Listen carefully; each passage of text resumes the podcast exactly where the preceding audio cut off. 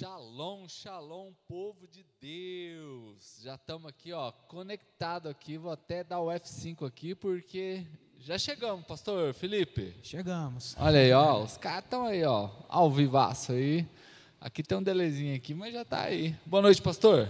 Boa noite, pastor Júlio. Shalom, graças e paz a todos que estão nos acompanhando. Eita benção, gente, ó. Prepara o seu coração, né? Já tem seis pessoas online aí, pastor. Bacana, hein? Ó, já vai anotando aqui. Eu sempre digo assim, pastor. Os três Cs do culto online é curtir, comentar e compartilhar. Então, curte aí, comenta e compartilha, não é? Porque isso aí, essa palavra, você é o evangelista dessa época. Queremos aqui agradecer você que pode nos receber na sua casa, ou você que está indo para o seu, seu, lar agora está em deslocamento, né? Porque hoje que a internet funciona praticamente em todos os lugares. Então não sei onde você está, mas eu sei de uma coisa: o Senhor está conosco, né, pastor? Amém. Glória o Senhor está conosco, o Senhor está com você e vai ser uma noite linda, gente, uma noite linda mesmo, muito abençoada, onde nós vamos receber a palavra de Deus com muita alegria e muito carinho do Senhor para nós, né? Tenho certeza que vai ser uma noite também onde nós seremos visitados e ampliados na fé, na esperança, na expectativa, porque somos pessoas que, na nossa finitude, precisamos do pão da vida. A gente precisa ser alimentado pelo pão da vida. Amém, queridos? Irmãos, se prepara, tá? Prepara seu coração e vamos aí adorar ao Senhor. Mas antes de adorar, eu vou pedir para o pastor Felipe. Pastor Felipe, faz uma oração para a gente começar esse tempo aqui juntos aqui. Amém. Vamos orar. Querido Deus, em nome de Jesus, nós Glória queremos te agradecer, ó Pai, por esta oportunidade. Amém. Queremos te agradecer por este dia, por tudo quanto o Senhor tem feito nas nossas vidas, Glória Pai. A Deus, nós queremos consagrar ao Senhor este tempo, este momento. Queremos te agradecer, ó Deus, por estar falando a tantos corações, a tantas pessoas. Queremos te agradecer por esta igreja, pela vida Glória do pastor Deus, Júlio. Obrigado, Pedimos, ó pai, pai, que o Senhor possa nos visitar nesse tempo que estaremos falando do teu amor, que a tua presença e o teu Espírito Santo nos alcance de uma maneira Amém, muito especial. Senhor, é tu és bem-vindo, Espírito Santo, nas nossas vidas, nos nossos corações. Tu és bem-vindo nesse tempo em que nós paramos todas as nossas Amém, atividades Senhor. para buscar o Senhor de todo o nosso coração. Nós chamamos, Pai, mais do que todas as outras coisas, em o nome de Jesus. Glória a Amém. Deus, glória a Deus. Irmãos, agora nós vamos para aquele momento que tudo é importante, né, pastor? Tudo. Mas esse momento é o momento que a, a, for, a, a fornada do pão saiu. Amém. Sabe aquele, ó, Deus. 19 horas agora, pãozinho quente chegando para você aí, ó, pão do céu, irmão. Que você possa ser alimentado agora pela palavra de Deus através da vida do servo dele que está aqui nesse momento. Pastorzão, fica à vontade, que honra tê-lo aqui, tá bom? Tá bom, pastor. Olha, eu quero falar da minha alegria de poder estar aqui com você, é, dizer o quanto que eu te respeito, o quanto que eu te admiro, e quanto eu fiquei lisonjeado pelo convite que você me estendeu de estar conhecendo a church. É, eu tinha uma dívida com você, né, de estar aqui na igreja, de conhecer sempre que você tem a oportunidade, você me convida e hoje o Senhor nos permitiu nos dar essa oportunidade de estar aqui e eu quero glorificar o Senhor por isso, pela sua família, a pastora Denise, Amém. suas meninas, por toda a church, os irmãos, os discípulos que estão nos acompanhando, que vocês recebam o meu abraço fraterno, que Deus abençoe poderosamente, obrigado pela honra, viu, pela oportunidade. Quero mandar um beijão também para todos os nossos discípulos ali do Ministério de Jerusalém, que vocês possam estar sendo abençoados por Deus. Obrigado pela companhia, por estarem aí. Obrigado por estarem conectados conosco e por essa interação. Que Deus abençoe de uma maneira muito poderosa. Aleluia. Deus colocou uma palavra no meu coração, nós estamos falando sobre fé. Amém. E no livro de Isaías, capítulo 51, versículos 1 e 2, o profeta ele faz referência ao patriarca, ele faz referência ao pai da fé, aquele que foi atribuído é, essa paternidade tão poderosa, onde ele diz assim: Ouve-me vós os que se segues a justiça, os que buscais ao Senhor. Olhai para a rocha de onde fostes cortados e para a caverna do poço de onde fostes cavados. Versículo 2 ele diz assim: Olhai para Abraão, o vosso pai, e para Sara, que vos deu a luz, porque sendo ele só, o chamei, o abençoei e o multipliquei. Olha que palavra poderosa. É, nós estamos vendo Isaías fortalecendo aqueles que estavam à espera do cumprimento de uma palavra, no anseio de que a vontade de Deus se manifestasse para a nação, o anseio de viver o extraordinário no Senhor. É, nós sabemos que todas as promessas que temos nas nossas vidas, todas as palavras de direção, palavra rema, vem do Senhor. O apóstolo Paulo diz que por ele o sim e por ele também o amém. É dele que procede e nele também está o cumprimento.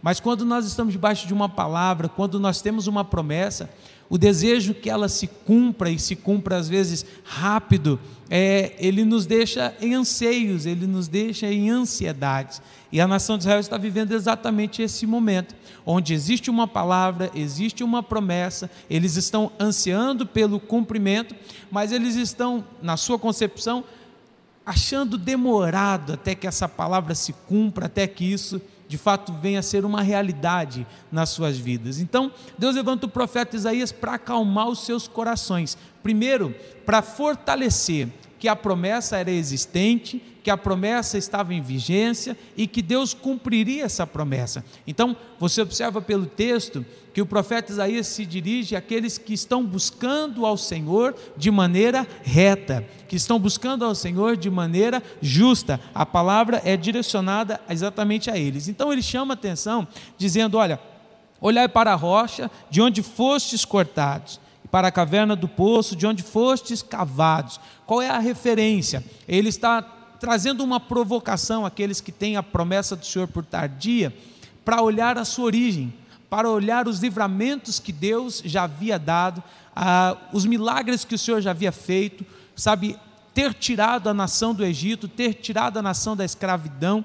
Então o profeta provoca a lembrança, a memória da nação nessa perspectiva, porque nós estamos vivendo dias difíceis, pastor. É uma verdade. Nós estamos passando por um cenário muito complexo, algo inimaginável. Nós conversávamos aqui há pouco sobre como nós não, nunca imaginamos viver um momento como esse, passar por uma situação como essa. Mas olhar para esse cenário não é estar desistidos, não é estar entristecidos, mas a nossa esperança, e temos uma esperança porque Cristo está em nós, é olhar para tantos outros livramentos que Deus já nos deu, para tantos outros milagres que Deus já operou nas nossas vidas e nos fortalecer através deles. Eu tenho certeza que você que está me assistindo nesse momento, já vivenciou grandes experiências com Deus, já viveu grandes milagres, grandes livramentos, e tu, tudo isso que você viveu precisa ser um testemunho para te validar diante da situação, diante do cenário que nós estamos vivendo,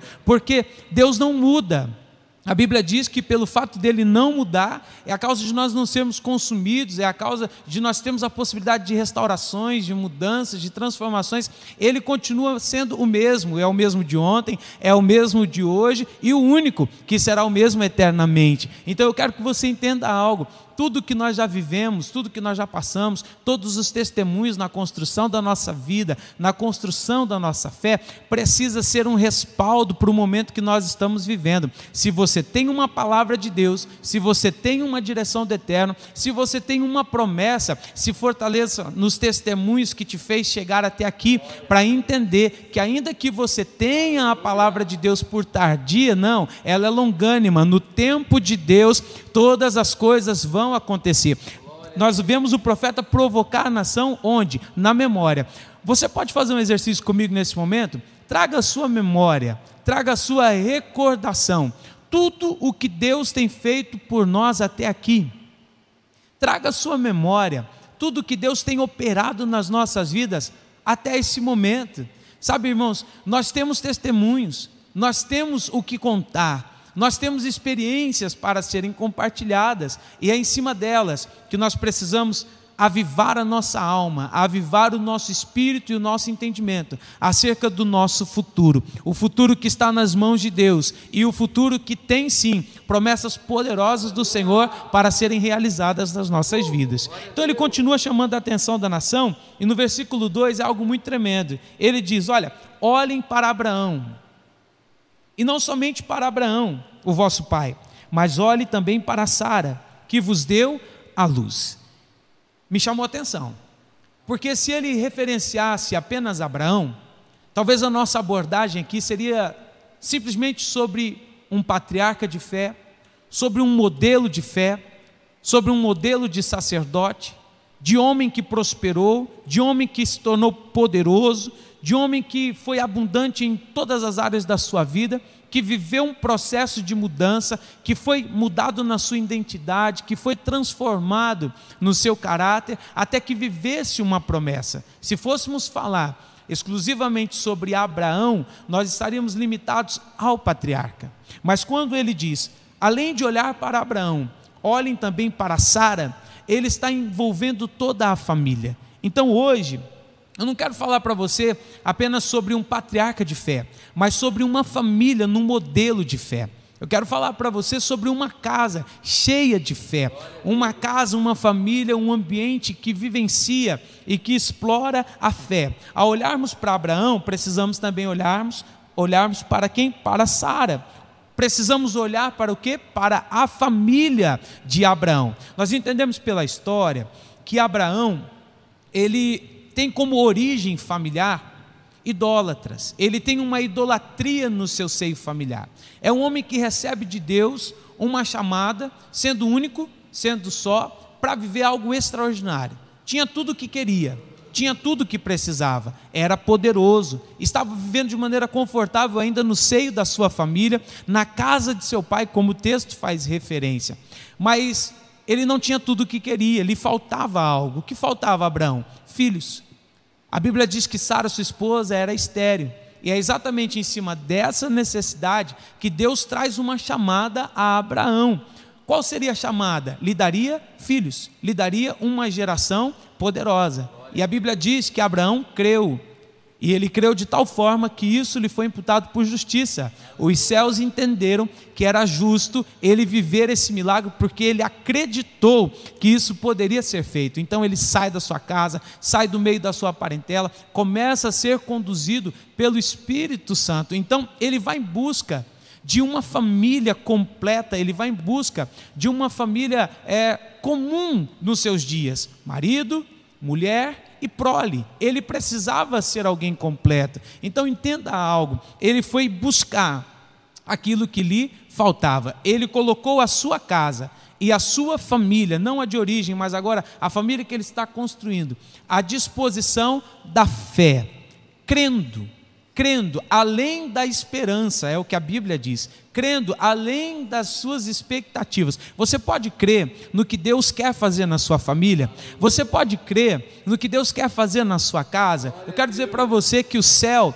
ele tem uma promessa para a sua família, porque o projeto de Deus é família, pastor.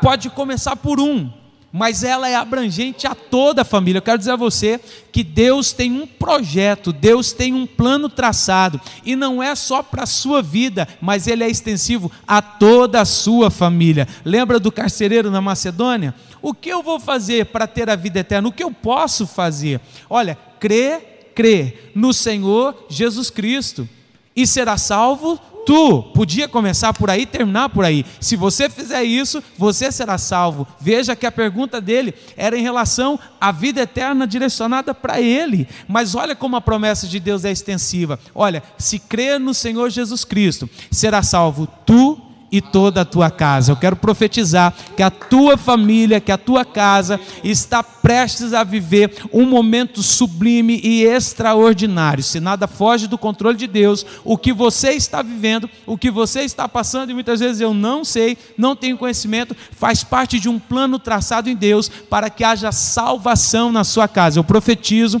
na autoridade do nome de Jesus que esses são dias de salvação no seio da sua família, na sua casa e no seu reduto. Eu profetizo que a obra de Deus, o milagre de Deus, o extraordinário de Deus está começando em você, mas será extensivo a toda a sua casa e a toda a sua família. E é isso que Abraão está provando. O projeto de Deus começou com ele, mas foi extensivo a toda a sua casa. A Bíblia diz na provocação de Isaías que nós precisamos nos lembrar da história. Você se lembra da história? Olhando para Abraão, olhando para Sara, que dentro da sua impossibilidade, Deus operou um milagre extraordinário e fez da estéreo, já avançada em idade, ser mãe, dar à luz. Olha que coisa tremenda, olha que coisa poderosa. E ele diz: olhando para Sara e olhando para Abraão, observe o que o Senhor fez. Primeiro, o Senhor o chamou. Segundo, o Senhor os abençoou. E terceiro, o Senhor os multiplicou. Existe um decreto profético para a sua vida, para a sua casa, para a sua família nessa quarta-feira. Pastor, existe um decreto poderoso para as nossas famílias nesse dia. E eu quero que você vá de encontro com essa palavra que eu tenho para liberar para você. Escute, Deus vai fazer com que a sua casa seja moldada através da fé. Deus vai fazer que a sua casa seja um modelo de fé. Deus vai fazer que através da sua fé e através daquilo que ele já começou na sua vida, seja extensiva a toda a sua casa e a toda a sua família. Sabe, pastor, quando nós iniciamos uma vida de fé, quando nós iniciamos uma construção de fé, nós assimilamos para nós mais do que um princípio espiritual. Nós assimilamos para nós uma identidade. A fé, ela é uma identidade para o povo que crê. A fé é uma identidade para os crentes. De que maneira? De maneira que, de modo que tudo que nós temos hoje nessa construção espiritual é respaldo de fé.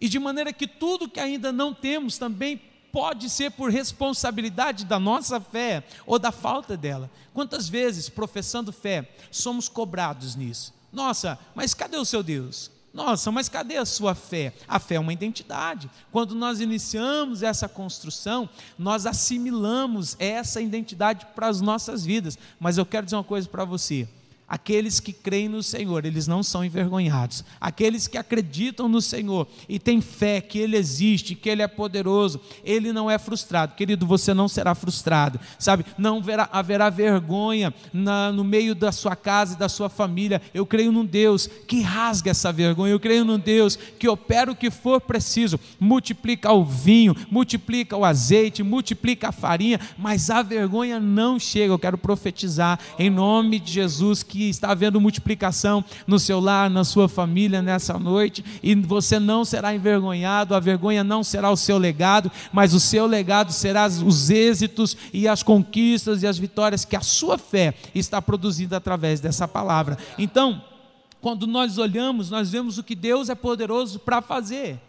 Sabe, quando eu olho para Abraão, eu vejo no início, na chamada, eu vejo muitas razões pela qual Deus talvez na minha concepção não deveria ter chamado ele, deveria ter chamado outro. Mas escuta, a escolha é de Deus.